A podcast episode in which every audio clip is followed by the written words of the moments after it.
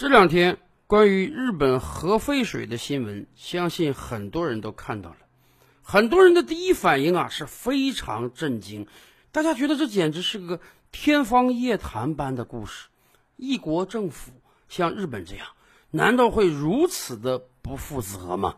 是的，就有这么不负责的政府。日本政府目前已经通过了决议，在未来真的有可能把目前一百多万吨储存的核废水通通排到大海中去。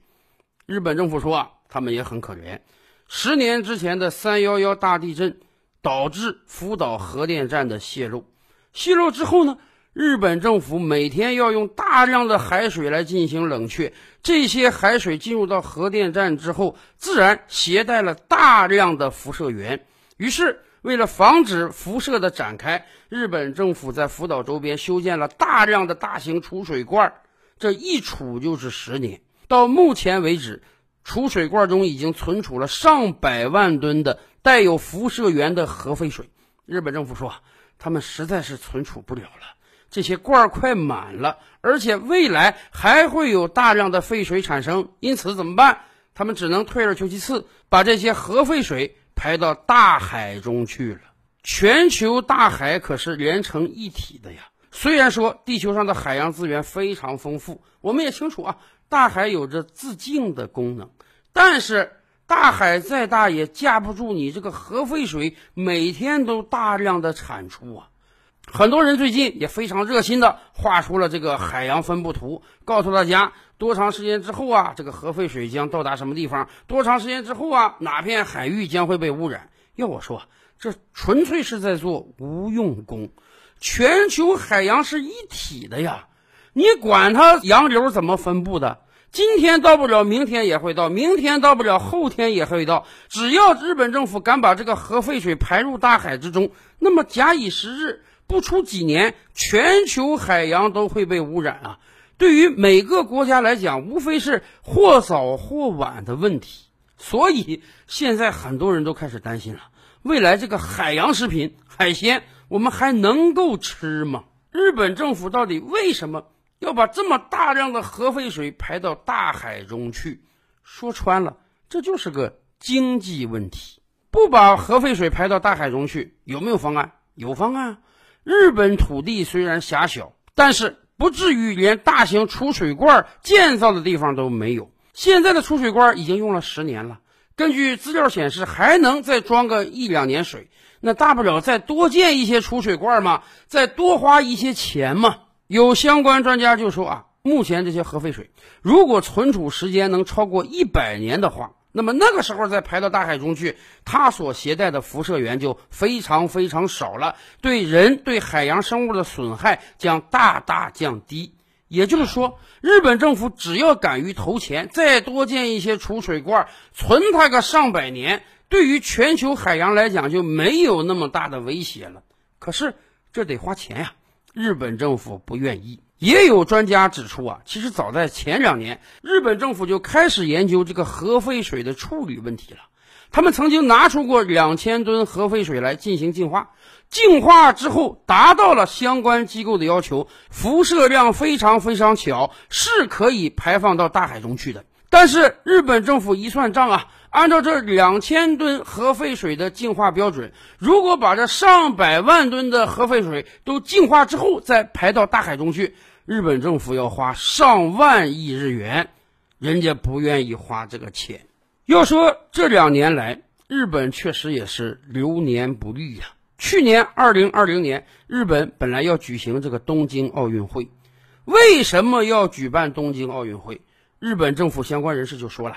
二零一一年的三幺幺大地震让日本经济受到了重创，国家形象也出了问题。所以啊，日本政府急于通过一场奥运会向世界展现自己啊，告诉全世界，虽然经历了这么惨重的大地震，但是日本站起来了，日本经济站起来了，而且办奥运会不一定赔钱呀。日本政府规划旅游立国，旅游产业将成为日本经济的支柱产业之一。所以，日本政府本来规划借2020年东京奥运会的东风，一年时间就要吸引超过四千万的海外游客，其中一半的人要来自大中华地区。这么多的游客到日本来消费，给日本经济做贡献，这对于这些年来捉襟见肘的日本经济来讲，肯定是一个强刺激呀。然而，没想到人算不如天算，一场新冠疫情。把整个奥运会挪到了二零二一年。说实话，今年能不能顺利举办还不一定呢。即便举办，那个效果也是大打折扣啊。因为日本政府说了，由于疫情的原因，不再接纳外国游客到日本来参观。也就是说，这届奥运会甭管办还是不办，赔钱是肯定的了。这个海外游客都没有了，既无门票收入，也无旅游收入啊。本来想通过办一场奥运会来弥补十年前大地震的亏空，结果没想到这场奥运造成的亏空恐怕比大地震还要大。所以，即便是世界经济第三强的日本政府，现在也是囊中羞涩呀。然而，即便没钱，你也要考虑个轻重缓急吧，你也要考虑子孙后事吧。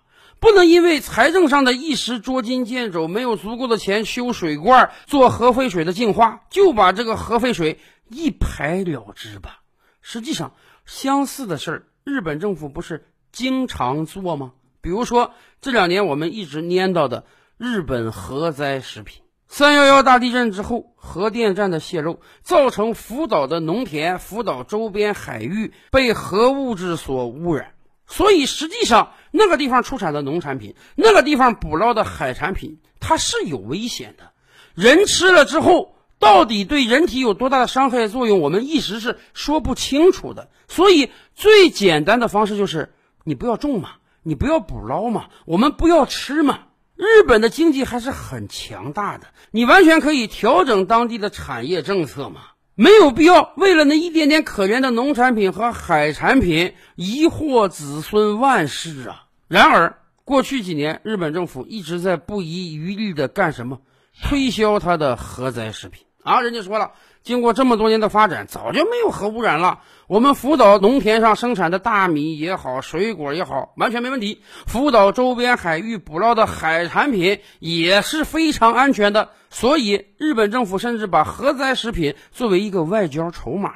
你这个国家要跟我发展经济，你那个国家要跟我维持良好关系，那太好了。你来买我的核灾食品吧。你买了我的核灾食品，才证明你是我的好朋友，我们才能发展。你不买我的核灾食品，对不起，我可能在经济方面也要对你有些相应的制裁动作。说实话，整个福岛地区的农产品也好，海产品也好，它的产值一共才有多大呀？为什么不能壮士断腕，停产个几年，真正安全了再生产呢？咱都甭说别的国家。今天日本人在超市去买这些核灾食品的时候，心里都要打鼓啊！你这个核灾食品价格比别的同类产品低一半，人家都未必敢买呀。甚至为了推销他的核灾食品，前年日本政府不就放出话来吗？所有来到日本参赛的外国健儿体育官员，甚至游客，日本政府要给他们提供核灾食品。哎，人家说了，这是一次非常好的广告机会。你看看，奥运健儿人家都敢吃核灾食品，说明我们这个食品是安全的呀。说实话，得亏二零二零年这个东京奥运会延期了，要不然真不知道这个核灾食品将给各国体育健儿造成什么样的影响啊！因为就在前不久。福岛相关海域捕捞出来的一条石斑鱼，它体内的核辐射物质就严重超标。谁说核灾食品没问题？当然有问题啊！即便你偶尔捡出的一两条鱼、一两袋大米，这个核辐射不超标，可是你敢保证所有产品都不超标吗？甚至你敢保证这微量的残存不会对人体造成后续的损害吗？然而，就是为了这么一点点可怜的钱，日本政府宁愿向全球推销它这个核灾食品，而根本不管后果。所以，这也是为什么日本这次感冒天下之大不讳，要把核废水排到大海中去了。说实话，把核废水排到大海中去，对于日本一国来讲，那确实是省钱了。日本现在财政真的是很吃紧啊，在全球范围来看，日本政府举债是最多的。我们以前经常讲啊，美国一年 GDP 二十万美元左右，在特朗普当总统之前呢，美国的国债刚刚达到二十万亿美元，也就是说。美国举债是一年的 GDP，到今天，美国国债快三十万亿美元了，美国国债的总数接近 GDP 的一点五倍了。可是我们去看看日本，日本举债的数字早就超过 GDP 的两倍以上了，而且维持多年了，这逼得日本政府啊借债都不敢借债了，只能加税了。去过日本旅游的朋友们都清楚啊，日本有一个消费税的存在。啊，你不管在超市购物、饭店吃饭，甚至买车买房这种大件儿，你都要在标价之外啊额外交一个消费税。倒退二十几年，日本消费税刚刚推出来的时候啊，税率才百分之三呢。你买一百块钱的东西，额外交个三块钱，一百零三就行了。现在日本消费税已经达到百分之十了。掏一百一才能买个一百的东西，而日本政府规划啊，未来几年因为新冠疫情造成的经济下跌，他们很有可能把消费税调涨到百分之十五。是的，别看日本经济是世界第三强，但是经过三十年的失落，日本经济真是不太好。所以为了省钱儿，宁愿把这个核废水排到大海中去。可反过来，我们想想，日本你这个钱是省下来了，全世界都得跟着你赔钱呀。咱们不说别的产业，就说这个捕捞业，就因为你日本以后有可能把核废水排到大海中去，有多少人会选择呀？我不再敢吃海洋中的食物，管它是鱼还是贝壳动物，管它是在远洋深处还是在岸边近海。即便你这个排放还没有对海洋生物造成根本性的影响，已经让很多人不敢再消费海洋食品了。这对于几乎所有的临海国家，那都是一个打击呀！而且，你敢保证你这个核废水排出来，它真的没有影响吗？一旦未来有更大的影响怎么办？很多人其实挺疑惑的。排核废水这个明摆着损人利己的行为，日本政府怎么敢干呢？难道就为了省这一点钱吗？是的，熟悉日本的朋友们都清楚啊，日本人有一种这个主小利忘大义的特质，日本人有一种啊目光短浅的特点，而对于整个日本这个国家来讲啊，它有一种在战术上特别细致，但是严重缺乏战略眼光的特点。我们以前经常提这个日本经济啊，匠人精神啊，任何一个小物件，比如说电饭锅呀、马桶盖啊，能给你研究的特别明白。尤其是你到这个日本餐馆吃饭，那么多种鱼啊，大到几百公斤的金枪鱼，小到那么一二两的猪夹鱼，人家日本那个寿司师傅都能给你处理的非常细致。把这个头啊、尾呀、刺啊、鳞啊，全都给你摘掉，然后切成薄薄的一片，当做寿司或者刺身来给你享用。在细节上，日本处理的真是非常棒的。但是咱们也不清楚啊，是不是因为太着重于细节微操了，以至于整个日本民族都是缺乏战略眼光的？恐怕也正是这个原因，在二次大战中，日本才犯下了几个滔天错误。最终彻底战败，而今天排核废水这个事儿又何尝不是这样？对于一个有担当、有责任感的政府来讲，绝对提不出啊把核废水排到大海中这样混蛋的政策。哪怕吃点苦，哪怕花点钱，哪怕这一代人多忍耐一点，我们也得多拿出点钱来，多修造储水罐，把这个核废水存起来呀。要么。经过上百年，让它自行消化；要么出巨款给它彻底净化。总之，肯定干不出把核废水排到大海中一排了之这种祸遗子孙的事儿来呀。所以，我们真是想劝劝日本政府，排废水这个事儿得三思啊。照吕拍案，本回书着落在此。欲知大千世界尚有何等惊奇？